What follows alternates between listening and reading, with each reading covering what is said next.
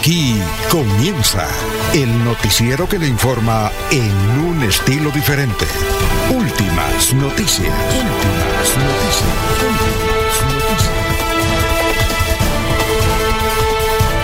La información analizada por los expertos, sin sesgos, explicada con detalles, sin tanta carreta.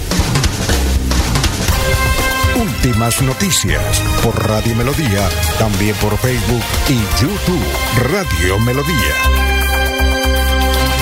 Director Alfonso Pineda Chaparro.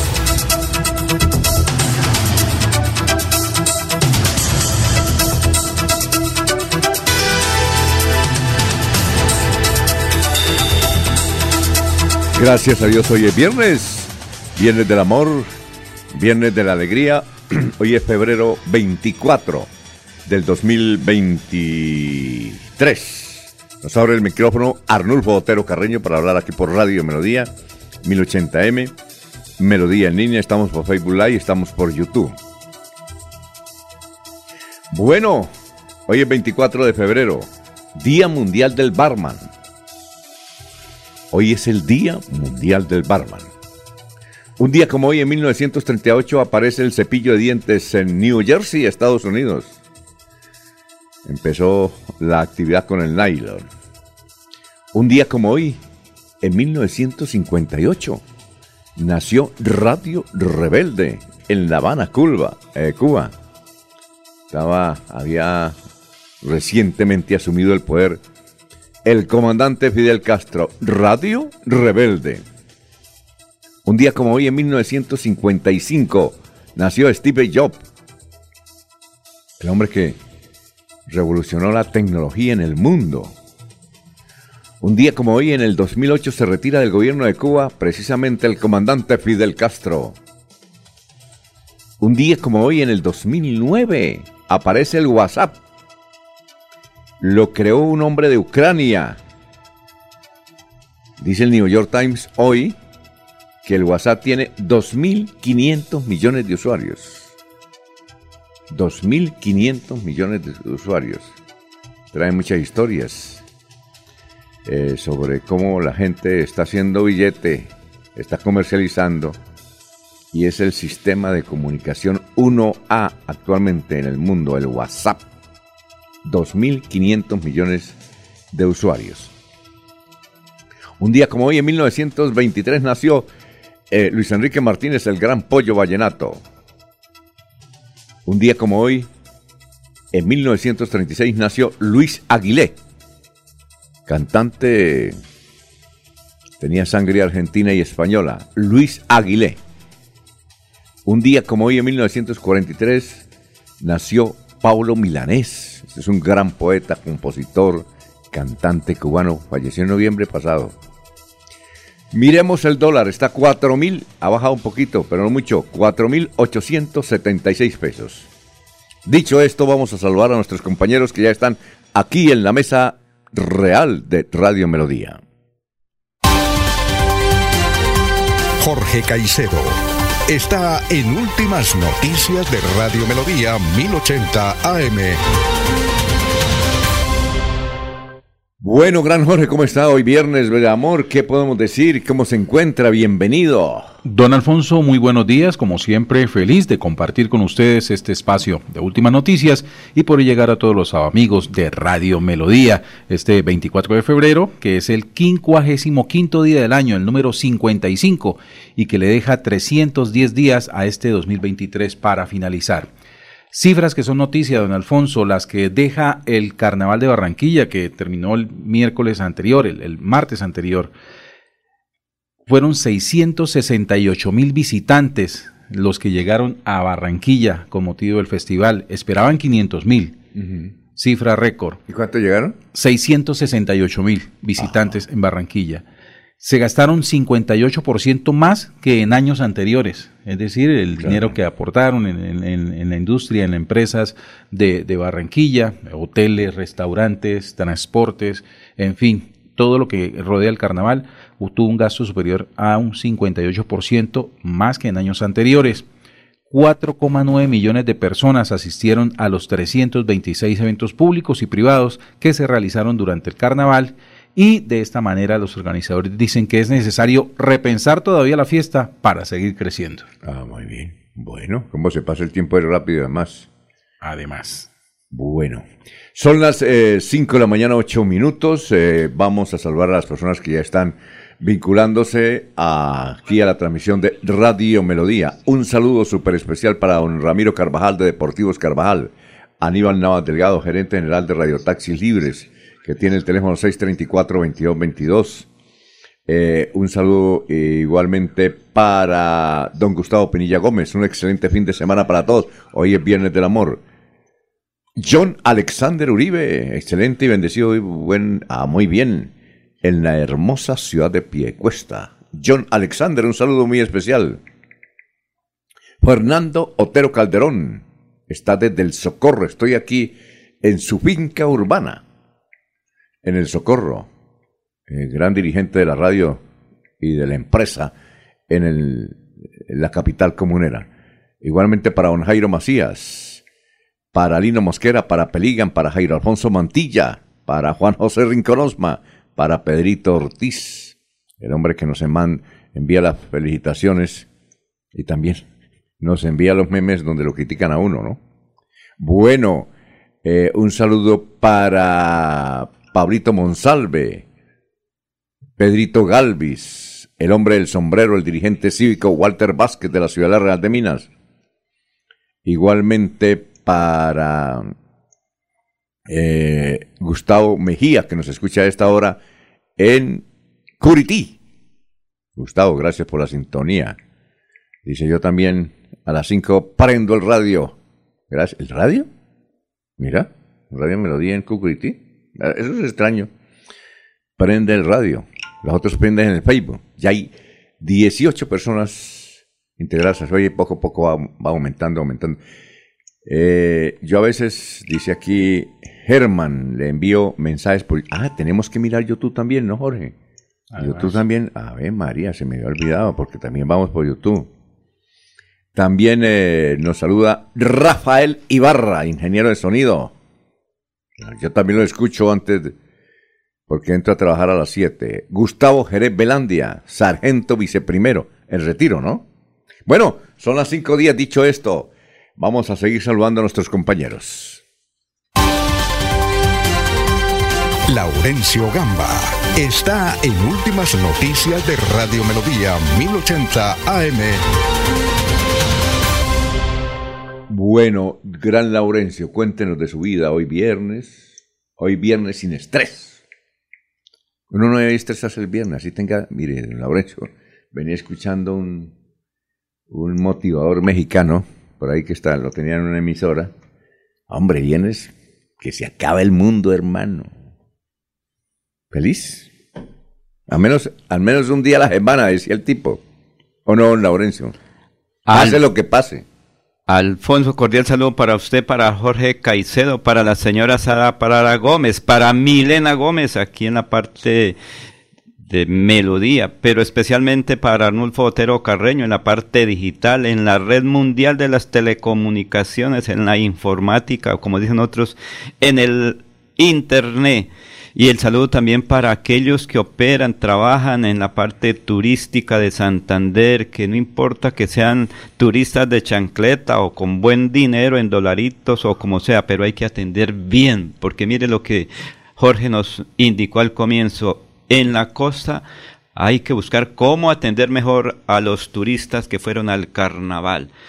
Desde los comandos de la segunda división del ejército y de la policía quinta región, con sede en Bucaramanga, lamentaron los hechos donde un soldado murió y un policía también por hechos violentos en el Catatumbo. Francotiradores dispararon. En Anato, Bogotá, Santander le fue muy bien en turismo, así lo señala el gobernador Mauricio Aguilar Hurtado, quien hoy estará en Bogotá en la clausura del Encuentro Nacional del Turismo. En Puerto Wilches hay sobra miedo y preocupación por los hechos violentos donde varias personas han fallecido por armas de fuego. La Fiscalía investiga cada caso. La Iglesia Católica pide a sus creyentes en este primer viernes de Cuaresma apoyar a la población pobre, a los necesitados y vulnerables. No solo ayunar, sino hay que repartir también, dar lo que los demás necesitan. Comienza la maratón por lograr avales para candidaturas unipersonales, consejos, asamblea Igualmente para las juntas administradoras locales. Ya están buscando firmas como lo hace el general Juvenal Díaz. Hoy el, ingeniero Rodolfo Hernández también toma auge porque ya tiene su partido plenamente. Transportadores eh, piden un plan especial para la atención en los peajes de Piedecuesta, San Gil y Oiva porque son largas filas las que se deben tener hoy para el pago del peaje. Voluntarios becarios Juan Carlos Cárdenas y el secretario de Educación Jairo Enrique González Forero estuvieron precisamente en un evento muy importante. Aquí está precisamente a estos dos funcionarios. Esos recursos de los ciudadanos son más de 6 mil millones que se le está invirtiendo a brindarles oportunidades a estos jóvenes. Esta feria lo quitar que de forma voluntaria estos jóvenes que han recibido una ayuda económica importante del bumanguese se puedan comprometer con diferentes campañas de cultura ciudadana, de apoyar a población vulnerable de manera que Bucaramanga sea una ciudad que siga avanzando de manera colectiva. Ese es el gran propósito. Bucaramanga siga siendo ciudad de oportunidades para todos y para todas. La idea es mantenerlo y que cada día crezca más ese voluntariado. Hoy se seguramente será un pequeño grupo. 170 jóvenes voluntarios, hoy tenemos 170, esperamos que esto siga creciendo en los próximos años. El balance de este evento ya es echar a andar toda una estrategia de responsabilidad social, ese sentido de gratitud hacia la ciudad que deben tener todos los estudiantes que son beneficiarios de las becas del municipio. ¿Cuántas personas? En este momento tenemos alrededor de 2.000 personas vinculadas a los programas académicos en las diferentes universidades, alrededor de 14 instituciones de educación superior están vinculadas en convenio con la alcaldía. Con mucha alegría porque esto transforma familias, transforma la ciudad, se vinculan al, al sector productivo y lo que queremos nosotros ahora es vincularlos también en ese sentido de gratitud, ¿sí? de corresponsabilidad a su ciudad.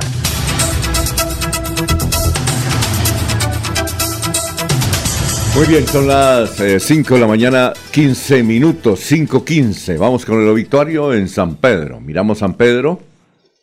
A ver en San Pedro quiénes están. La señora María Isabel Fernández Medina, la señora Ingrid Juliet Troncoso. Y observamos las salas de Los Olivos. Eh, un saludo para Miguel Martínez. Bueno, Luis, eh, ahora sí en Los Olivos. Luis Martínez es el sugerente general de Los Olivos. Salud para él. Bueno, miramos la sala de Los Olivos. Está Luis Enrique Figueroa Quintero, vea usted. Luis Enrique Figueroa Quintero. Eh, Claudina Sánchez de Parra. Claudina Sánchez de Parra, esos son en Los Olivos y en San Pedro. Antes de ir con el doctor Luis José Arevalo, con el pensamiento, seguimos eh, eh eh, leyendo los mensajes que traen nuestros oyentes de diferentes partes. Quique Herrera nos saluda. Ah, bueno. Eh, igualmente, así es Floria Blanca, Ana Galeano, Freddy Ernei Abril Valderrama. Buenos días a todo el equipo de trabajo y oyentes. Saludos desde pie de cuesta. Desde pie de cuesta. Doctor Luis José Arevalo, son las 5.16, el pensamiento de hoy, Viernes del Amor. Buenos días. Muy buenos días, estimados oyentes, periodistas del noticiero Últimas Noticias de Radio Melodía. Feliz Viernes del Amor para todos. Y hoy, Viernes del Amor, una hermosa frase o reflexión del periodista y escritor uruguayo Mario Benedetti, que tiene directa relación con este hermoso sentimiento. ¿Qué dice? Lo mío fue un acto de justicia. Te robé un beso porque tú llevabas meses robándome el sueño. Porque la vida es hoy, mañana sigue. Alfonso Pineda Chaparro está presentando Últimas Noticias. Este es el resumen de Melodía en línea.com, 1080m. Un año del asesinato de Nicole. Hace un año en el intercambiador del Mesón de los Búcaros por robarle el celular. Ayer hubo homenajes de todo tipo, incluyendo la policía. Dos personas fueron asesinadas en Puerto Wilches y dos en Barranca Bermeja. Los cuatro fueron asesinados por sicarios, dijo el comando de policía del Magdalena Medio en un comunicado. Seis días sin agua completan los 800 apartamentos de urbanización La Inmaculada de Bucaramanga, que está aquí, ahí sobre Chimitá, sobre la calle 45, pero en Chimitá, debido a un daño en las motobombas internas. El acueducto metropolitano está llevando agua en carro tanques. Suspenden a la alcaldesa de Suratá Santander a pocas horas de la elección hoy de la Junta Directiva eh, de la Asamblea de la CDMB. La Contraloría suspendió a la alcaldesa de Suratá por posibles irregularidades en un contrato de maquinaria amarilla e investiga a, también al alcalde de Betas por un contrato del acueducto. El alcalde de Floria Blanca, Miguel Moreno, presentó a los congresistas de Santander el proyecto para construir un teleférico que tendría un costo de 120 mil millones de pesos. Pidió apoyo al gobierno nacional para adelantar esta obra que beneficiaría a 250 mil personas. Aplaza para el 27 de abril la audiencia contra Rodolfo Hernández por el presunto caso de corrupción conocido como Vitalogic. La diligencia judicial fue suspendida ayer por solicitud del fiscal del caso debido a problemas de salud. Vamos a ver qué dice nuestro vecino Vanguardia Liberal. Trae en primera página. Alcaldes de Suratá y Betas denuncian presiones para voltear su voto en la Corporación de la Defensa de la Meseta de Bucaramanga. La Corporación Autónoma Regional de la Defensa de la Meseta de Bucaramanga, CDMB. Y sacan eh, ahí en vanguardia la foto del gobernador Mauricio Aguilar y de Freddy Anaya. El diario El Tiempo trae esta crónica. Así es María Marriaga, el nuevo amor de Poncho Zuleta, 42 años menor que él. Varias internautas se han interesado por saber quién es la novia del cantante. El cantante presentó a su novia dándole un beso en frente de todos sus fanáticos y presentándola. 42 años. Parece su abuelo. Bien, el diario El Espectador trae en primera página inteligencia artificial un posible aliado para la salud mental. En el mundo se han desarrollado aplicaciones y herramientas algorítmicas para la prevención y el diagnóstico de trastornos. Diario La Opinión de Cúcuta. Explosión de granada dejó ocho heridos en Cúcuta. Una vez más, el barrio El Callejón de Cúcuta vuelve a ser escenario de terror para comerciantes, trabajadores y peatones. El diario El Frente trae en primera página hoy. Construyeron en Onzaga un acueducto sin agua. hay que leer esa crónica, hay que mirar el frente a ver que un acueducto sin agua en Onzaga. Bueno, la pregunta del día en Melodía. En turismo, ¿cuál cree que es lo fuerte de Santander? ¿La gente? ¿Los paisajes? ¿La gastronomía? Esa es la pregunta del día en Melodía. Y hasta aquí el resumen en melodía en línea.com. Se va la noche y llega últimas noticias. Todos los días, desde las 5 de la mañana, empezar el día bien informado y con entusiasmo.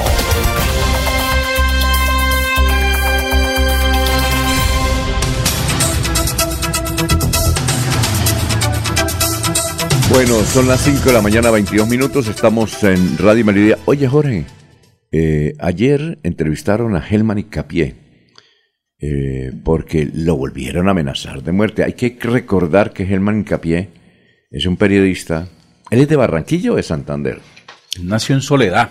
Soledad. Y desarrolló su labor periodística en un comienzo precisamente en la, en la capital de, del Atlántico, en Radio Libertad. De, de don Roberto. Esperrebaje. Sí, señor. Roberto, que hoy está cumpliendo años de muerto, Roberto España.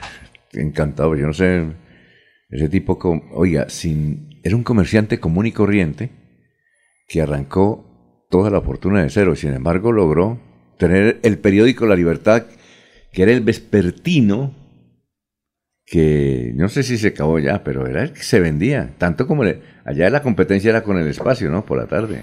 La Libertad. Y luego fundó una cadena de emisoras ahí en el Atlántico y en Magdalena y algo en Riohacha.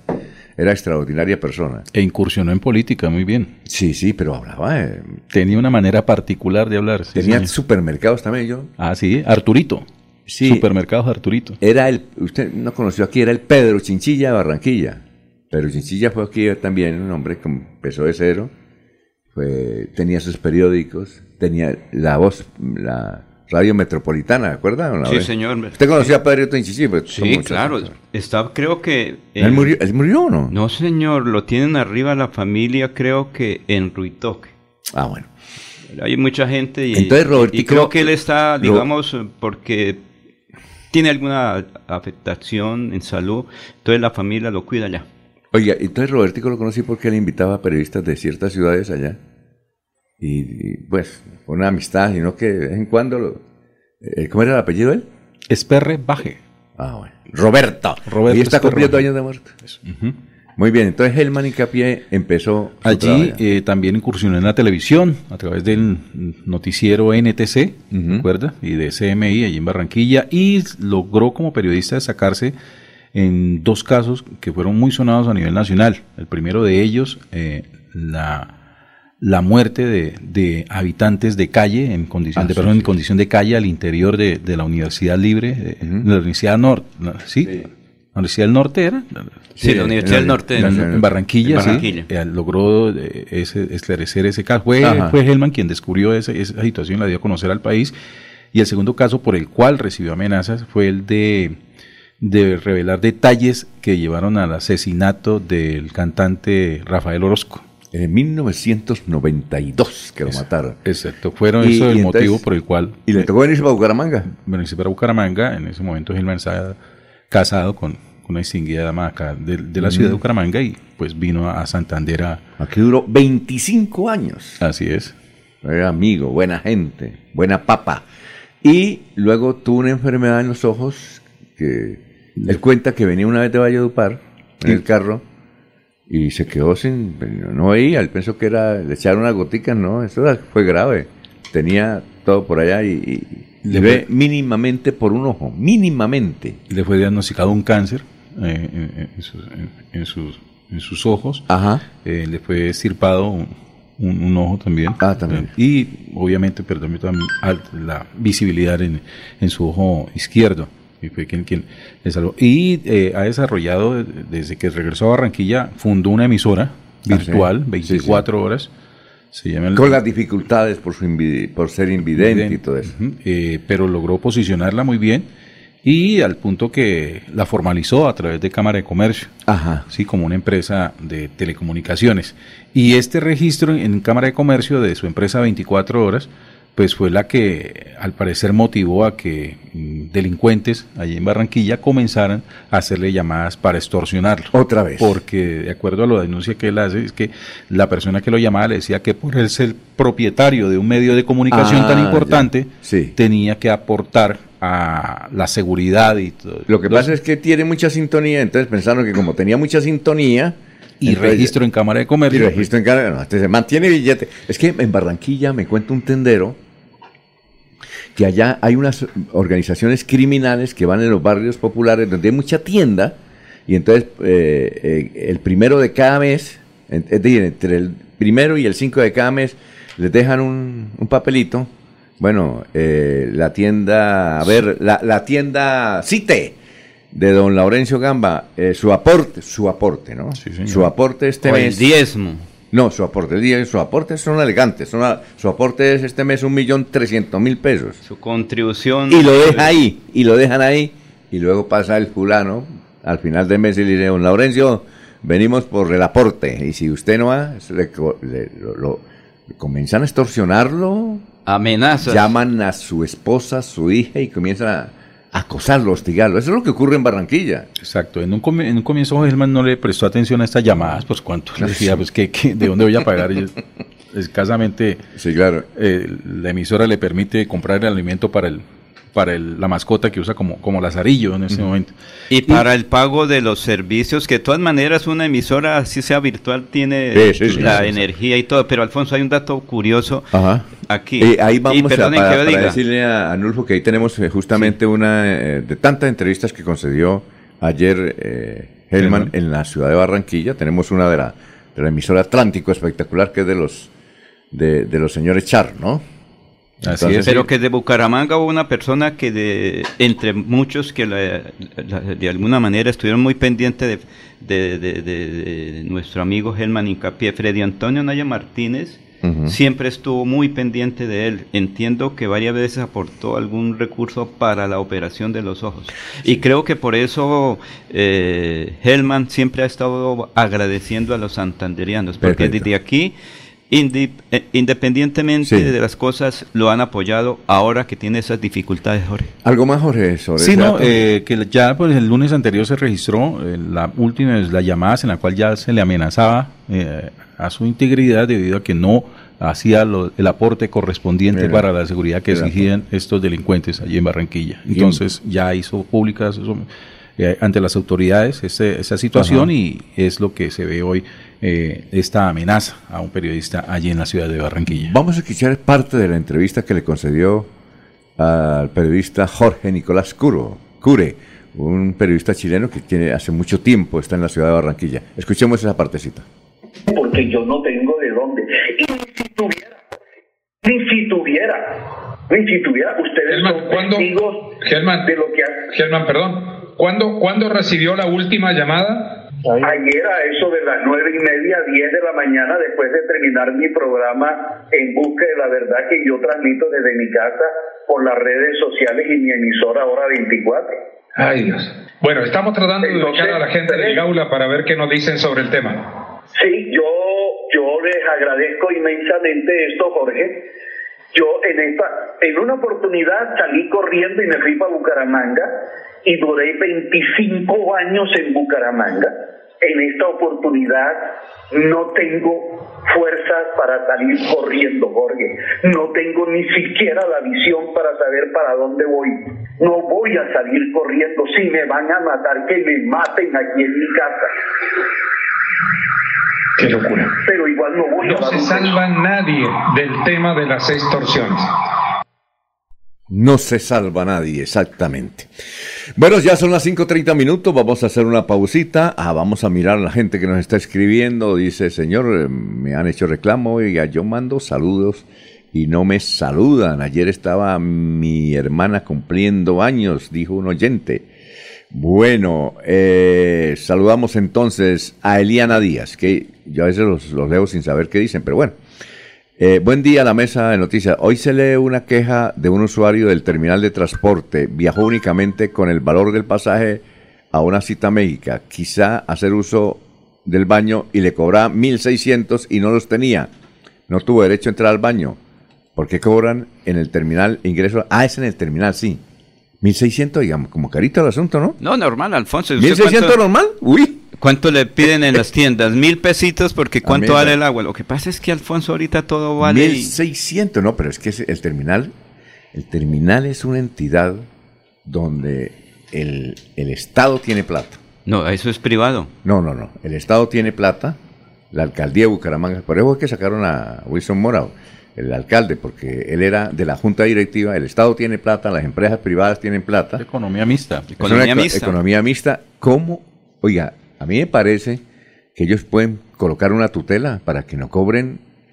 No sé, a mí me da la impresión que ellos. Don Alfonso, ¿y no sabría también colocar una tutela para que las personas aprendan a usar esos servicios? No, Porque sí, es que hay unos que de verdad... No, es, no, está bien, pero 1.600 pesos me parece, me parece caro. Y- O que y- orinen ahí fuera y veré que le sacan, le toman la foto y después el escándalo, Alfonso, porque es que uno lo puede hacer donde quiera, eventualmente, porque ahí sí, como dijo en alguien, Bogotá, le voy a decir esto, en Bogotá en el terminal, no sé, me parece el terminal de transportes de Bogotá cobraba y mediante alguna acción civil ahora ya no cobran, no cobra terminal en Bogotá. y en el terminal aéreo. En los aeropuertos, mira, el aeropuerto del Dorado nunca cobran la entrada al baño. Y eso es lo que hay por todos lados, aquí, abajo.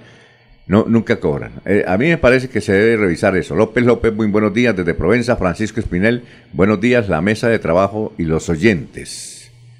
Eh, la comunidad de Lagos del Cacique clama por pronta solución al problema generado por el recién inaugurado Parque Bosques del Cacique, convertido en lugar de delincuencia, expendio y consumo de alucinógenos además de los bloqueos para acceder al barrio por el mal parqueo de motos y carros. Carlos Curtidor, buenos días para todos desde Río Negro. Gracias. Juan Ramón Gómez Romero, saludos desde la ciudad de Arauca. Ah, vea usted, Sí. Arauca. Arauca, Arauca, ya. Arauca vibrador. Arauca Vibrador, son las 5.33, estamos en Radio Melodía. En Melodía valoramos su participación. 316-550-5022 es el WhatsApp de Melodía para que entremos en contacto. Envíenos videos o fotografías de las noticias de su comunidad y las publicaremos en nuestros medios digitales. 316-550-5022. El WhatsApp de Melodía para destacar su voz. Melodía, la que manda en sintonía. Prepárate para el nuevo año escolar con la mágica Feria Escolar 2023. Este año tenemos más facilidades para ti. Solicita tu crédito cada SAN y paga mensualmente con tu cuota monetaria o con tu nómina. Pide tu crédito hoy en este número o escanea el código para más información. El día comienza con melodía. Últimas noticias, 1080 AM.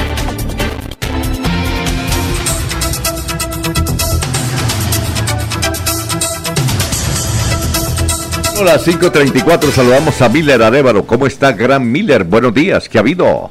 Sí, señor, buenos días. Pues estaba vi- viendo que lo del el, el tema de la entrada al baño al terminal parece que va a ser un tema viral en el día de hoy ¿Sabe cómo? en las redes sociales. ¿Sabe a cómo cobran en Barichara? Hasta, hasta hace dos años, ¿sabe cómo cobraban la, la entrada al baño? Cinco mil pesos.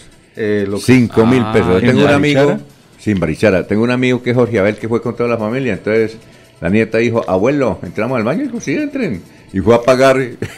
25 mil. Con razón, lo, que, lo, primero, lo primero que hacen los visitantes de Barichara es ir al mirador, ¿no? lo primero que hacen. todos Oye. Fue a pagar don No, Jorge Abel. pero, me imagino que a tomar fotos. ¿Cuánto dijo? ¿Cuánto? No, y la niña dijo, esa también paga. Porque esa eh, hay que tener más cuidado con ella. Ya, O sea- eso, eso hace dos años. Esta- ya está sea, desde en y- 7 mil pesos. Y si cabe por debajo, los registradores también cobran. No, no, no sé por eso. Pero yo, mire, aquí hay un señor que dice que en el terminal de transporte entonces deberían cobrar no 1.600, viejo. 500. 500 pesos, me parece a mí. Pero Eh, Alfonso, entiendo que hay- lo que dice, Jo- ¿cómo? Hay varias circunstancias y sucede, lo, lo vi personalmente acá en Bucaramanga en diferentes entidades privadas y es que eh, finalmente la gente iba al baño a bañarse. O Ah, sea, no. aprovechaban para bañarse, Ah, no. eh, aprovechaban para... No, hasta colocar- Los extranjeros, particularmente. No, eh, aprovechaban para... No, no pregunté quién, eh, no tengo pruebas de que haya sido extranjero o, o nacional, no sé. Eh, pero también se llevaban el papel higiénico, las servilletas, el jabón, o sea, una cosa No, sí. exagerada. Lo que o sea, dice- es que el problema es no saber utilizar los servicios. Lo que dice Jorge aquí es cierto, que en algunos sitios aquí en Bucaramanga, los venezolanos prácticamente- Extranjeros, extranjeros. No, venezolanos, no, Sí. no, venezolanos, dígale, sin miedo, hermano, venezolanos llegaban y hasta colocaban ahí leña para hacer su, Hmm. su comida, mucho, prácticamente convertían los baños en un apartamento. Entonces, Cobraban el ingreso de los otros, Alfonso, que No, eso fue eso. lo más cruel. Ellos Bueno, decían, bueno, a 500 No aquí cierto, internamente. Y, y mire, Sí. y, y si hay eh, uno de los servicios más completos del terminal de Bucaramanga es el servicio de baños. Usted allí puede eh, alquilar una ducha, sí, un vestier, si se haga de viaje y necesita cambiarse de ropa porque tiene alguna agenda que cumplir acá en Bucaramanga, tan pronto se baje del bus, puede entrar a un baño del terminal de transportes y cambiarse de manera segura y cómoda, con su maleta al lado, la ducha al lado. Pero me parece, Jorge, que sí deberían bajarle a 500, me parece. Puedo estar- pero- ¿cuánto es el salario pero mínimo ahorita? puede puedo estar siendo injusto, pero más o menos pienso yo que debían cobrar 500 pesos y que otra entidad sub, eh, subsidie eso. Sí, entiendo que, que hay dificultades y uno aquí habla en el sentido que le parece muy fácil, pero yo, yo, yo propongo, una señor, un señor que va para Bogotá y únicamente tiene exactamente lo del pasaje, lo de bajarse en Bogotá y coger Transmilenio y le cobran 1.600 por entrar al baño. Bueno, eh, las 5.37 vamos con el historiador que ya está ahí esperando las noticias de hace 50 y hace 25 años. Buen día a los oyentes. Esta fue la noticia más relata en nuestro departamento hace 50 años. 25 embargos contra la Caja de Previsión Social de Bucaramanga se adelantan en los diferentes juzgados laborales de este distrito. Así se conoció en fuentes oficiales, las que dijeron que los juicios se ventilan debido a la precaria situación por la que atraviesa la entidad estatal y que le impide cumplir las obligaciones con los servidores de la administración municipal. Un temblor de una intensidad de 3,5 a 4 grados en la escala de Mercalli fue registrado ayer a las 9 de la mañana en la ciudad pero no se reportó ninguna tragedia. Según se informó en Santander ha temblado 25 veces por día en el transcurso de esta semana, pero son movimientos débiles tan solo registrados por el sismógrafo. Y hace 25 años fue noticia lo siguiente, multas, comparendos y pagos de impuestos que desaparecieron del sistema de dirección de tránsito de Bucaramanga y que podrían configurar un millonario fraude para la entidad, fueron suficientes para que la Fiscalía abriera una indagación penal. Su director Samuel Arenas Guisa dijo que la investigación se presenta como una lucha contra la corrupción que eventualmente pueda existir. Una propuesta encaminada a mejorar el nivel de vida del país hizo en Bucaramanga el candidato al Senado Juan Fernando Cristo. Este cucuteño de 33 años va a su campaña en temas como el empleo, la recuperación del campo, la modernización minera, la diversificación comercial y la paz. Por el despedida a todos, siga usted, don Alfonso. Muchas gracias, 539. Recordamos un saludo para él, que a veces nos escucha, el mejor director de tránsito que ha tenido Bucaramanga, Samuel Arena Guisa. ¿Cuándo tendremos un director como él? Eso necesitaba era rejo. Y él estableció el rejo. Le daba a todo el mundo el rejo. Se necesita un director de tránsito sin miedo, pero fuerte, pero que nombren Eh, también es decir, bastantes ne- reguladores, Alfonso. Necesitamos porque- aquí un Bukele, hermano. Un, director de tránsito sin miedo para aplicar la norma o, Aplicar norma. o sin miedo para firmar. No, para aplicar la norma. Ah, bueno. Para aplicar la norma. Oiga, Jorge, necesitamos un Bukele acá, un Uh, Salvador. En muchos No, aspectos. este, que todos. Pero Alfonso, pero Construyó una- inicialmente se requ- construyó una, una cárcel para 40 mil, ¿no? Sí, señor. Entonces comenzaron a extorsionar. ¿Cómo hacen acá? Desde De- la cárcel. Desde la cárcel. Dijo, ah, bueno, listo, háganlo. Si yo descubro, el primero que descubra, dijo que iba a hacer un disco, el primero que descubra que la llamada sale de aquí, de, de la cárcel, lo dejo sin comida tres días. Y que los derechos humanos me demanden. Berraco, y vea, y hasta el momento, y entonces necesitamos un dictador, hermano. Toca eso aquí, bravo. Pero Alfonso, primero hay que, que deben es nombrar reguladores, porque de nada sirve si aquí hay 25 o 40 reguladores en la 15 y la ciudad queda, y yo creo que son tres turnos para poder cumplir. El- Entonces, el primero es nombrar personal, porque eso no es con obra del Espíritu Santo que venga e imponga Bueno, las cosas. El dictador ya casi llega. Lo que dudo es que sea igual a, a Bukele. Sí, ¿y ¿quién podría ser? ¿Por Bueno, quién votamos? dígame, dígame, deme. No, no, no, ya casi llega. No, de- de- dígame por quién votamos. Tener dictador ¿Por no está ahí a la vuelta de la esquina. Bueno, saludamos a José Luis Albarracín Ramírez. A, ¿Por qué suspendieron la alcaldesa de Suratá para que no votara hoy en la asamblea de la corporación de la CME? La suspendieron porque dicen que ella hizo unos aparentemente contratos irregulares.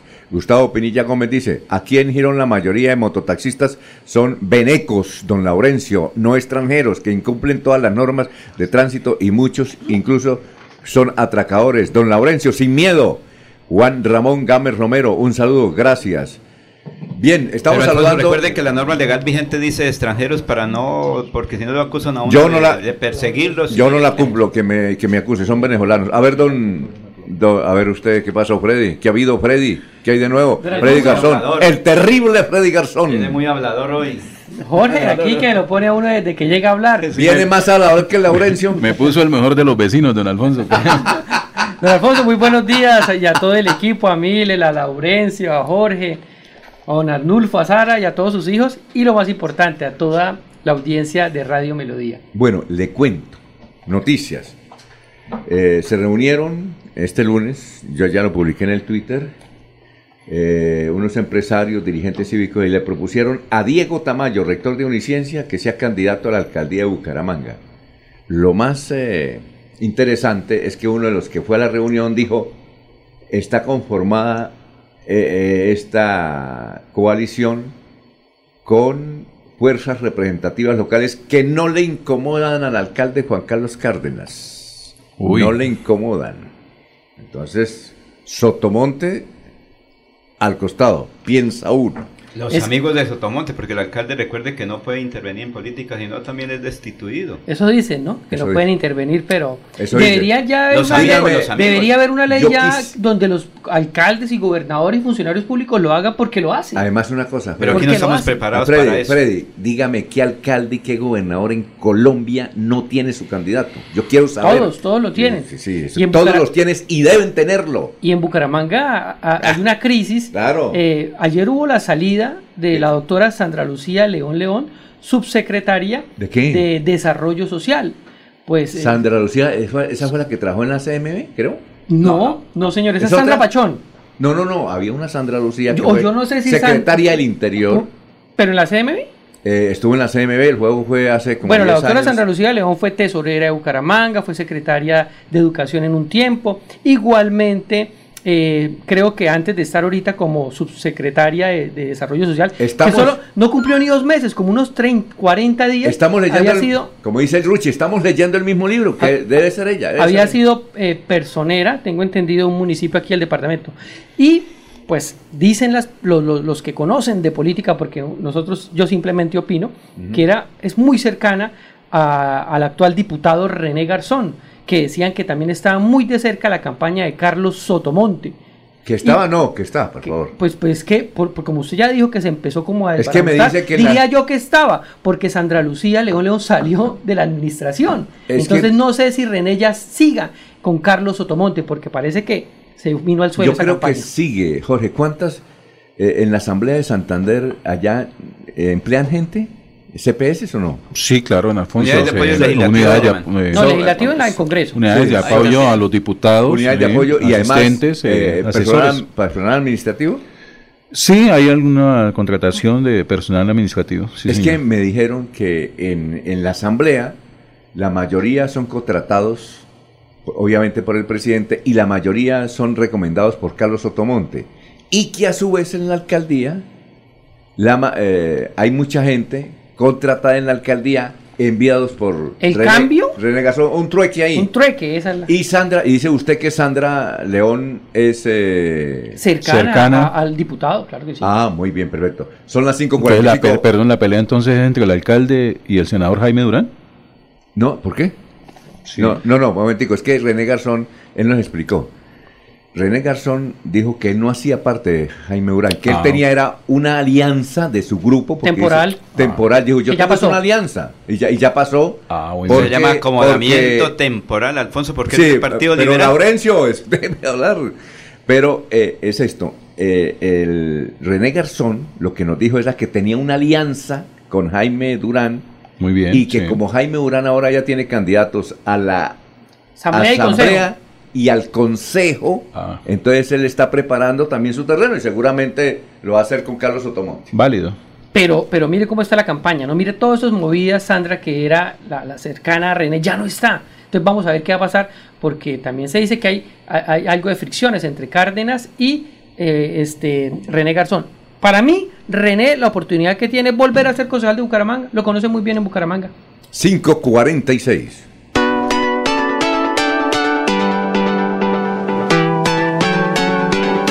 Melodía, Melodía, Radio Sin Fronteras. Escúchenos en cualquier lugar del mundo. Melodíaenlínea.com es nuestra página web. Melodíaenlínea.com. Señal para todo el mundo. Señal para todo el mundo. Radio sin límites. Radio sin fronteras. Radio Melodía, la que manda en sintonía.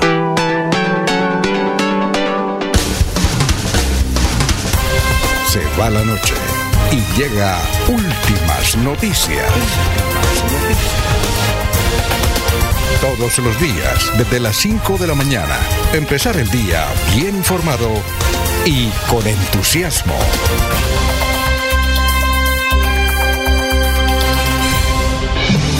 El día comienza con melodía. Últimas noticias, 1080 AM. Ah, oiga, mire, Laurencio, le, envío, le enviaron un saludo, ¿se lo leo o no? Claro, tranquilo, que se llama corrección fraterna. Puede que tenga equivocación, pero hay que aceptar por lo menos ese ciudadano o ciudadana Bueno, Son las 6 de la mañana, 4 minutos. Eh, Miller, noticias a esta hora. Estamos en Radio Melodía. Sí, señor. Eh, mediante comunicado oficial número 7, la Gobernación de Santander informó que la Oficina Jurídica de la Administración Departamental nombró un gobernador ad hoc en Santander. Se llama Luz Yolima Herrera Martínez. Asume como gobernadora ad a partir de hoy, viernes 24 de febrero. El gobernador Mauricio Aguilar se había declarado en junio de 2021, había declarado su impedimento ante la Procuraduría Regional frente a las actuaciones en el proceso penal, teniendo en cuenta el grado de parentesco que tiene con Richard Aguilar. Eh, pues queda la inquietud de por qué hoy se nombra para este día. No sé si de pronto Freddy tenga alguna información al respecto de por qué justamente este viernes 24 eh, o si es que el proceso se va a empezar a mover del de Richard Aguilar. No, lo que pasa es que eh, ese, ese ad hoc no quiere decir que él ya no deje de ser gobernador. Él sigue en sus funciones como gobernador. Para todo lo demás. Para todos los temas, menos para ese tema. Para la eh, investigación que está concreta. Pero justo, Sí. justo hoy, justo, justo No. hoy, o sea que la investigación se va a empezar a mover. No, no, No, no, no, no, no, no, no. Lo que pasa es que eh, renunció la anterior persona que estaba asignada como, como, Y como, venía como gobernadora ad hoc, eh, fue, eh, fue reemplazada por, por la doctora Yolima Herrera. El Ah. anterior era Luis Fernando Pinzón Galindo, fue exsecretario general de, de, de- de esta cartera en, en el Ministerio del Interior. Era La- la persona designada para las investigaciones que se adelantan contra el gobernador Richard Aguilar. Entonces allí fue donde eh, Mauricio Aguilar se declara impedido de, sí, de- de- considerando el, el- Por el caso. el parentesco Claro. que tiene y era necesario Pero Ya- eso no es el Ministerio del Interior Exacto. en Bogotá. Es el, no, pero eso viene de presidencia, porque esa es una solicitud que hizo el señor gobernador al gobierno nacional. A la Él se- Procuraduría. No, no, no, no, no. Primero, es que... Es, es que la, la noticia es de la Procuraduría. Sí, no, pero es que después, o sea, él, claro, él pide algunos recursos que en derecho son normales, porque él no puede ser juez y parte, entregar documentación frente a su hermano. Y el mismo comunicado al final lo dice, vale la pena aclarar que el gobernador de Santander continuará en uso de sus funciones legales y constitucionales hasta la terminación de su periodo Ajá. y únicamente se abstendrá de realizar actuaciones en el proceso judicial del investigado Richard Aguilar Villa. El término ad hoc significa que está hecho especialmente para un fin determinado o pensando o pensado para una situación concreta. En este caso, para otorgar representación del ente territorial en dicha investigación. Son las 6 y 6 minutos. Vamos con más noticias, Jorge. Lo escuchamos. Así es, don Alfonso, y mucha atención porque fueron identificados los dos, las dos personas que fueron asesinadas en el municipio de Puerto Wilches Fueron en la dos y dos, ¿no? anterior. Dos Sí, en Puerto Wilches y dos. dos en Barranca Bermeja y uno en Sabana de Torres. Ah, entonces fueron cinco. Fueron Fueron cinco. cinco durante la jornada y en ese, sector del departamento. Hacia las 11 y 50 de la mañana ocurrió ese atentado en el sector de la carrera novena con calle novena en el barrio La Ciénaga de Puerto Wilches. Según informó la policía, las víctimas son Jorge Aníbal Pontón Jiménez, de 27 años, y el venezolano Yender David Castillo Rivero, de 28 años. Cada uno de ellos recibió dos disparos en la cabeza. Los dos jóvenes iban manejando una motocicleta cuando fueron sorprendidos por otros motociclistas que les dispararon hasta causarles la muerte. Por Pontón Jiménez murió en forma instantánea y Castillo Guerrero fue trasladado al hospital Edmundo Germán Arias, donde falleció. Los agresores huyeron y se desconoce su identidad. Al parecer, el atentado se, debe a un ajuste ilegal de cuentas, según dijo una fuente judicial. En este municipio, el Magdalena Medio, en Puerto Wilches, afronta una crítica situación de orden público debido al enfrentamiento de bandas criminales por el control del narcotráfico y amenazas de estos grupos armados ilegales como el Clan del Golfo. Estos hechos ya han causado varios asesinatos en los últimos meses. Son las 6 y 8 minutos. Los oyentes. William Niño, bombero de Suratá, nos pregunta vía WhatsApp. Buenos días. Una pregunta para el profe Ordóñez. ¿Qué es conspicuo? No conspicuo, no conspicuo y acarandoso. Gracias. A ver, don Laurencio. Alfonso, gobernador de Santander, Mauricio Aguilar Hurtado en Bogotá, ANAT, porque es donde está la noticia hoy, en de Santander ha sobresalido, como lo dijo hace un poquito aquí nuestro compañero de trabajo. Santander es una referencia internacional para el turismo. Recuerde que cuando estuve en Suaita eh, hablé con extranjeros, con europeos, un italiano y una señora española. Pero ¿qué dice el señor gobernador del departamento de Santander frente a este encuentro nacional de turismo en Bogotá? La turística de Anato ha sido la gran oportunidad para seguir consolidando a nuestro departamento de Santander en esa gran promoción turística. Hoy no solo los nuevos destinos turísticos que estamos fortaleciendo y promocionando en esta feria y desde luego de cómo estamos invitando a nuestros operadores, agentes de viajes, hacer esa gran promoción, sino a nuestros visitantes que han venido a cerrar, a cerrar esos negocios para estar en los próximos días y semanas en nuestro departamento de Santander. Un atractivo muy importante que estamos promocionando es eh, el embalse de Topocoro, más de 7 mil hectáreas que conforman este espejo de agua y que sin duda hoy en la construcción de la infraestructura náutica y turística consolidará al departamento como un atractivo para los deportes náuticos, los deportes de vela, los deportes extremos que van a permitir seguir generando ese gran dinamismo en la economía.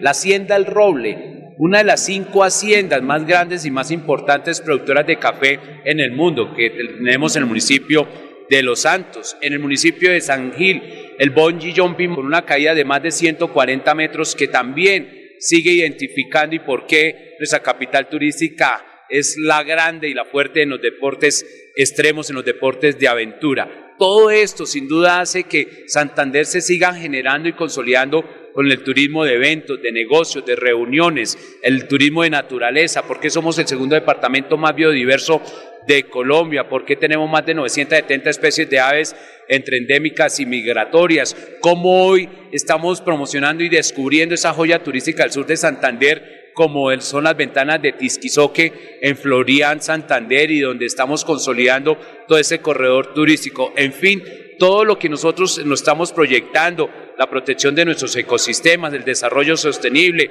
la protección de nuestro páramo de Santurbán, del almorzadero, pero generando esa gran responsabilidad de sostenibilidad, podemos generar los grandes dividendos en nuestro departamento de Santander y por eso hoy estas cifras que en el primer día de esta vitrina turística duplicamos lo que fue el primer día del año pasado. Fueron más de 2.000 reuniones de negocio que nuestros operadores, nuestros agentes de viaje recibieron. Esperamos duplicar esa cifra que se consolidó el año pasado con más, más de 4.000 eh, reuniones de negocio y que esperamos duplicarla en este año porque Santander, no solo que tiene hoy un stand, sino que los municipios, los alcaldes, los, los, gremios, los operadores turísticos, las agencias de viaje, las eh, empresas, las agencias de viaje, las eh, Ecotelco. Bueno, son las 6 de la mañana, 12 minutos. Bueno, el Consejo Nacional ratificó la personalidad jurídica de la Liga de Gobernantes, pero determinó que Marlene Castillo tiene los mismos derechos sobre el partido que Rodolfo Hernández. Eh, hoy, hoy titula Vanguardia Liberal, don, don Freddy, que la liga puede dar ya avales, puede dar avales, pero yo no sé cómo va a ser don Rodolfo si, si no se hablan. Rodolfo y, Marlene no sé, no se hablan, no sé cómo irá a ser ahí. Pero ojo, don Alfonso, que todavía no es que ya se le hayan entregado, tienen que hacer una convención. Por eso. Reunir a, a todos los integrantes. Habría que entrar a mirar si van a llamar a los de los grupos significativos de ciudadanos desde hace rato. Porque eso para Oscar Yair, ¿dónde quedará? Y todos los demás. Es que, es que acordémonos que la liga solo es desde, ah, o sea, el partido liga es a partir del proceso eh, de presidencia. Por eso no tuvieron 10 millones en cuenta, 500 mil. Por eso ni siquiera tuvieron en cuenta a los congresistas, ni, ni a los diputados, ni concejales, porque el nacimiento es de ahí, pero tienen que hacer gran reunión. Y pero sí le dice el Consejo Nacional Electoral, dice, este, ojo, los dos que van a mandar ahí son Rodolfo y Marilén Castillo. bueno, por vía Twitter pregunta a Armando, ¿será que van a transmitir hoy la asamblea de la CMB? No, eso no la transmiten, ¿no? Deberían transmitirla. La, posiblemente sí, con los, internos de la CDMB. Pero Alfonso, es que con relación al ingeniero, ayer les dije, ustedes no hicieron caso, que tocaba esperar que arrancaba el ingeniero con 130 mil, 140 mil votos. ya arrancó? Ya tiene, es que ya, porque todo el mundo decía que perdía la personería jurídica del partido, que no sé qué, ya hay una respuesta, se tienen que adaptar los estatutos donde la señora... Eso está bien, lo que pasa es, que nosotros decimos es ¿Cómo Rodolfo va a hacer para que vaya Marilén si es que ni siquiera se hablan por teléfono? No se habla. Oscar Yair cuando estuvo acá, nosotros le preguntamos hace el año pasado, Si lo llaman de la liga, usted dijo, pues si me llaman, miramos, miramos a ver. Pero es que Marlene no le pasa ni siquiera el teléfono. ¿Y qué días que vino con, con Juvenal Díaz? ¿Se acuerda que venía Oscar Yair también? Yo ah, también pero él le llegó, él llegó, no venía, llegó. No, yo, y se fue con él. Ah, pues sí, Ah, bueno, esa no es la discusión. entonces- No, le está de- montado en ese bus desde hace rato. Hace rato. Oscar Yair. ¿De dónde? En el Está bus de Juvenal. Juvenal. Uh, se está volando. Hombre, no, No, no, no, está pero es que- volando. Se necesitan está votos. volando Si en- Juvenal y- quiere trabajar, necesitan votos. Bueno, y tiene puesto de privilegio en esa chiva. Sí, señor, 6 y 14 minutos. Lo que pasa es que Laurencio tal vez no la, no están dejando subir. Si quiere, hablo con Juvenal. Eh, bueno, No, con Oscar Yair. Ah, no, es que no, no, no, es otro tema, Alfonso.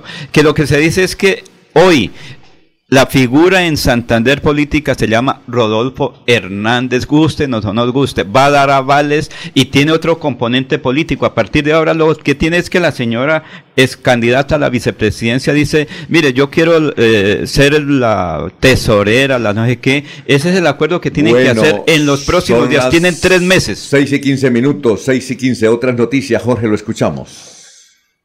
Cogió con la totuma. Ah, bueno, arriba. entonces- Sí, señor, yo le puedo decir A ver, que... ayude, ayude a Jorge, hermano. Sí, señor, yo pues, le puedo decir que a través de los ciclos lectivos especiales integrados CLEI, la Secretaría de Educación de Bucaramanga está ofreciendo la posibilidad de que población adulta o jóvenes que ya se sientan muy grandes para entrar al colegio a estudiar, les, les ofrecen la oportunidad para ir a hacer la primaria o el bachillerato. Si, por ejemplo, tiene 15 años y no ha hecho la primaria, tiene la posibilidad de asistir con otros adultos para hacer esos cursos. Se llama el Ciclo Lectivo Especial Integrado CLEI de la Secretaría de Educación de Bucaramanga. La señora eh, congresista Sandra Jaimes cuestionó la determinación del gobernador Mauricio Aguilar de nombrar a un miembro de su gabinete para eh, que supla como alcalde encargado de Suratá tras la suspensión express de la mandataria de ese municipio por parte de la Contraloría, entidad controlada por Freddy Anaya, aliado político de Aguilar Hurtado.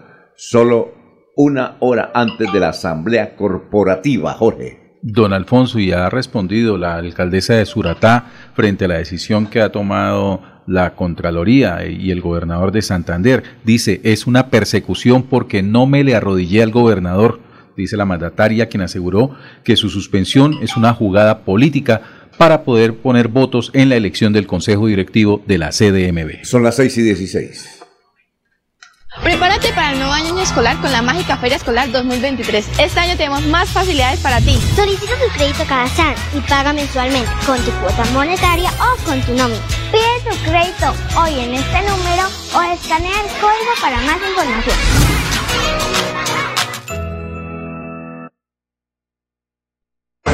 Están escuchando Últimas Noticias por Radio Melodía, la que manda en sintonía. Como Johan Carrillo, de 22 años, fue identificada la víctima de un ataque sicarial que se presentó en la noche del miércoles en el barrio Gaitán de Sabana de Torres. ¿Qué iba a decir usted, mi querido hermano? Don Alfonso, ¿no? Con la noticia que estaba desarrollando Jorge y usted con el tema de la elección hoy de los eh, alcaldes que irían al Consejo Directivo, eh, un gran jurista de Bucaramanga, de Santander y por supuesto de Colombia, el doctor Daniel Caicedo, El gran Daniel Caicedo. va a representar a la alcaldesa de Suratá, Ana Coronado, frente a todo este tema que se ha presentado de su suspensión. Pues ella dice que son ataques. Es el defensor de ella. Y va a entrar a representarla, a defenderla, como dice don Laurencio, el doctor Daniel Caicedo. Muy bien, son las 6 y 17, vamos con la ciudad de Barranca Bermeja, que ya está Don Soel Caballero. Y aquí eh, nos escribe Camilo Hernández. Buenos días al equipo de trabajo. Poco a poco están aumentando los oyentes a través de Facebook. Fundación Rehace Mi Edad Dorada. Eh, vi- invitación especial para mañana sábado, Polideportivo Mutis, entrada libre, horas 6 de la mañana hasta las 9. Los esperamos. En un instante, los precandidatos a la alcaldía de Pinchote. Son las 6 y 18. Soel Caballero está en Últimas Noticias de Radio Melodía 1080 AM. Buenos días, Alfonso, para usted, para los compañeros, igualmente para todos los oyentes. Unidades adscritas a la seccional de tránsito y transporte de Santander en medio de labores de registro y control en jurisdicción del municipio de Sabana de Torres en la vía conduce la Lizama San Alberto. En el sector del kilómetro 37, 300 metros lograron la incautación en un tractocamión de paquetes de marihuana. Mediante labores de verificación y control sobre este importante eje vial del departamento, se solicitó el registro a un vehículo tipo tractocamión de servicio logístico después de varios minutos en compañía del binomio canino de estupefacientes se logró la incautación de más de 15.500 gramos de marihuana tipo crepi, informó la policía de Santander. El estupefaciente está evaluado en aproximadamente 40 millones de pesos. Por otra parte, el Ministerio de Salud y la Protección Social dio a conocer que Barranca Bermeja entre el 16 y el 22 de febrero no reportó personas fallecidas a causa del COVID-19. Se notificó que dos personas lograron sanar satisfactoriamente de la enfermedad. Se dio a conocer un nuevo caso de COVID-19 en Barranca Bermeja, una mujer. Las estadísticas actualizadas del COVID en Barranca Bermeja están de la siguiente manera. Casos confirmados 35.697, personas totalmente recuperadas 34.654, dos personas recuperándose en casa bajo vigilancia médica, cero pacientes hospitalizados, cero pacientes en unidad de cuidados intensivos UCI, 1.041 personas fallecidas en lo que va a correr de la pandemia, casos activos en Barranca Bermeja, dos. Noticias con las que amanece el distrito continúen compañeros en estudios en últimas noticias de Melodía 1080 AM. Prepárate para nuevo año. Son las 6 de la mañana, 20 minutos. Bueno, don eh, Freddy, cuéntenos de Pinchote, de Pinchote, de, de, de Pinchote es María Eugenia Triana. Así es. Que ella va a ser candidata. ¿Ella todavía estará en la... ¿Ella todavía es secretaria de Educación o no? No, ella está habilitada para cualquier cosa, Alfonso. ¿No es secretaria de Educación? No, señor. Y Ah. ya anunció que no sería nuevamente candidata a la alcaldía de Pinchote. Entonces, no, pero ella va a ser candidata a la alcaldía de San Giles. San Gil, Es sí San señor, Gil, está habilitada para eso. Ella en Es este San momento, Alfonso, tiene, Es San Gil. tiene una asesoría en alguna entidad, pero eso no la inhabilita. Eso ya los expertos Bueno. en el tema revisaron. A ver, ¿qué, qué candidatos Bueno, tiene pues yo le tengo una noticia también precisamente. Pinchote es un barrio prácticamente de San Gil, ¿no? Eh, sí, ahí Es muy un municipio ahí, sí, muy cerca. Muy cerca. Pues yo precisamente en este tinto político, aquí a los amigos eh, de Radio Melodía, tiene que ver también con la doctora María Eugenia Triana. Pero antes recordemos que son siete concejales eh, los que hacen parte de allá, pues en el Consejo Municipal de Pinchote, y el alcalde es Hernando Borges. Él ganó con 1.395 votos y fue por el Centro Democrático y Cambio Radical. Y le Ajá. siguió Alejandro Hernández, también le fue muy bien, 1.269 votos del Partido Liberal y de la U. Y aquí nos hablan ya de tres posibles candidatos a la alcaldía. Está Cindy Joana Durán Triana. Adivinen de quién es hija ella. A ver, ¿Cindy qué? Cindy Joana Durán Triana. Ah, Durán entonces- Triana, pues ese tiene nombre concreto. Ah, Hija bueno. de, de la excongresista. Esto, oye, esto- esto- esto es la hija de la doctora María Eugenia Triana. la, la no- ¿Cierto? la noticia está, la hija candidata a la alcaldía de Pinchote y ella a la alcaldía de San Gil. Ah, Bonito así. Y se puede, Alfonso, porque es que No. creo que la, la señorita Durán. Triana tiene cédula y la mamá también, También tiene habilitada. Lo que no pueden es con el mismo partido. Prohibido hablar de clanes. Bueno, entonces Cindy Joana Durán Triana, hija de María Eugenia Triana, es abogada de 32 años, muy cercana pues a la familia Aguilar. ¿cierto? Entonces ella posiblemente podría ser una candidata a la alcaldía. Tenemos acá a Miguel Giovanni Triana Rodríguez, oiga, todos son Triana, pero no, son- no son Miguel familiares. Giovanni Triana. Sí. Sobrino. No, no, no. nada. Sí, Miguel cierto. Giovanni No, no, no, no. Rodríguez. Es que son como en, como en, en, la- en el acto, todos son cala, cala, cala, cala y Sí, cala. señor. Bueno, Miguel Giovanni- ¿Cómo no dijo mi tía? ¿Cómo no? Miguel Giovanni Triana Rodríguez es contador público, fue, ha sido secretario de Hacienda por muchos años en Pinchote, me decían Sí. que más de 16 años, y renunció precisamente el año pasado para ser No candidato que- posiblemente por el Partido Liberal y es el candidato de los amigos del No me venga a decir que no es pariente de, de la doctora... No, no, no, no, eh, no, Alfonso. ¿Cómo es la doctora qué? Bueno, pues Eh, María Eugenia después. Oiga, es que ella fue alcaldesa de Pinchote. Sí. Claro que sí. ¿Sí? No me mete esos dedos en la boca. Por favor, continúe. Bueno, sigamos. Ahora sigue Juan Carlos Ruiz Carreño. Triana, ¿no? No, No, tiene ese- tercera. Luis Carreño, Luis Carreño. Ingeniero civil, participó en la elección pasada, pero no, al fin, no llegó al final, o sea, arrancó con ganas y, y ahí se estancó. Y está recogiendo firmas, tiene un grupo significativo de ciudadanos. Entonces los posibles candidatos a hoy podrían ser Cindy Joana Durán Triana, Miguel Giovanni Triana Rodríguez, Juan Carlos Rodríguez, Ruiz Carreño, eh, para ser posibles candidatos a la alcaldía de Pinchote. Oiga, le faltó un nombre. ¿Cuál es el ¿Cuál? nombre? El médico. ¿Cómo se llama? Ya fue alcalde. ¿Pero cómo se llama? El doctor Triana. Eh, No puedo Pinzón decir. Triana, entonces, ¿cómo, le, regalémosle el apellido Pinzón Triana. ¿Pinzón? El médico Pinzón. El médico Pinzón. Acuerde de quién es hijo, Alfonso. ¿De quién es hijo? Ah. de un amigo suyo. Es un médico que estuvo aquí trabajando pero- Bucaramanga. no puedo decir, no puedo decir. No, es conocido, él fue ¿Pero alcalde ya. es? Ya, ¿Pero es que no es? recuerdo el nombre, Ah, pero bueno, es amigo. El hijo del señor eh, es Pinzón. Creo que eh, es de una persona muy importante, no sé recuerdo si fue abogado o qué. Perfecto. Eh, Pinzón, yo sé que es amigo suyo. Cuando tenga el nombre concreto me dice, ah, es que es él. Bueno, perfecto. Bueno, seguimos eh, ya con la de irnos. ¿Tiene la de irnos, don eh, Miller? La de irnos. Son las 6 de la mañana, 24 minutos. A Sí, ver, señor, ¿qué dice eh, la, la unión de un gremio y una empresa santanderiana permitió crear una aplicación digital que promete contribuir con la solución de uno de los problemas ambientales más comunes en hogares, hoteles y restaurantes del país, la cual es la disposición inadecuada de aceites de cocina usados, que en muchos casos van a parar a fuentes hídricas y zonas boscosas generando una grave contaminación. Eh, tendrá el apoyo de Ecopetrol más o menos por 100 millones de pesos. Bueno, don Freddy, la de irnos. Don Alfonso, permítame porque se nos cayó la transmisión de Facebook Live. ¿Otra vez? Sí, no, no, digo para repetir eh, la noticia también política. ¿Cuál es?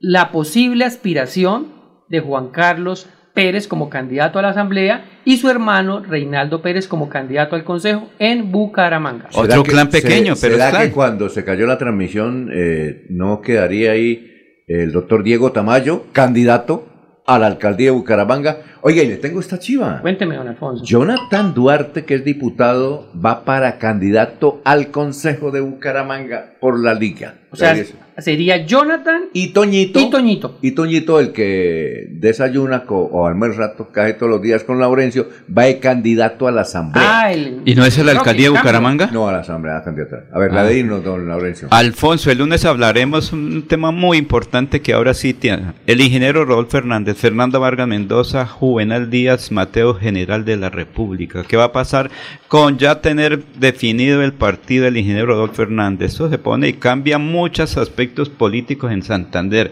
El ingeniero va a dar avales desde gobernación eh, para alcaldías, para la asamblea del departamento y muchos consejos. Esto se dinamiza porque mucha gente lo estaba desconociendo al ingeniero Rodolfo Fernández independientemente de cosas. La de irnos, Jorge. Don Alfonso, el esperado lanzamiento de la canción de Carol G y Shakira, las dos artistas colombianas de mayor renombre en este momento, fue lanzado a la medianoche. Ya completa seis horas de publicación en plataformas y en la plataforma YouTube ya cumple con 4 millones y 100 mil visitas Ya desde hace seis horas. compró Carol G. Estaba en Chile y le preguntaron que si iba a comprar el avión. Dijo, estoy en eso, estoy mirando cotizaciones. Que Una- hable con la Policía Nacional, que tiene unas ofertas No, espectaculares. ¿Sabe cuánto le vale el avión? 7.200 millones el que ella quiere. 7.200 millones. Lo que pasa ¿De es que- pesos o de dólares? De pesos. Ah, 7.200 millones. Bueno, el tema es TQG, te quedó grande, ¿eh? y es ya un éxito por lo menos en redes sociales. Bueno, perfecto. Ya está el doctor Ricardo González Parra ahí. Y a las 7 vienen los muchachos de Melodía en línea.com. Últimas noticias los despierta bien informados de lunes a viernes. En todas las áreas de la información regional, un periodista de Últimas Noticias registra la información en Radio Melodía 1080 AM y en melodíaenlínea.com. Director Alfonso Pineda Chaparro.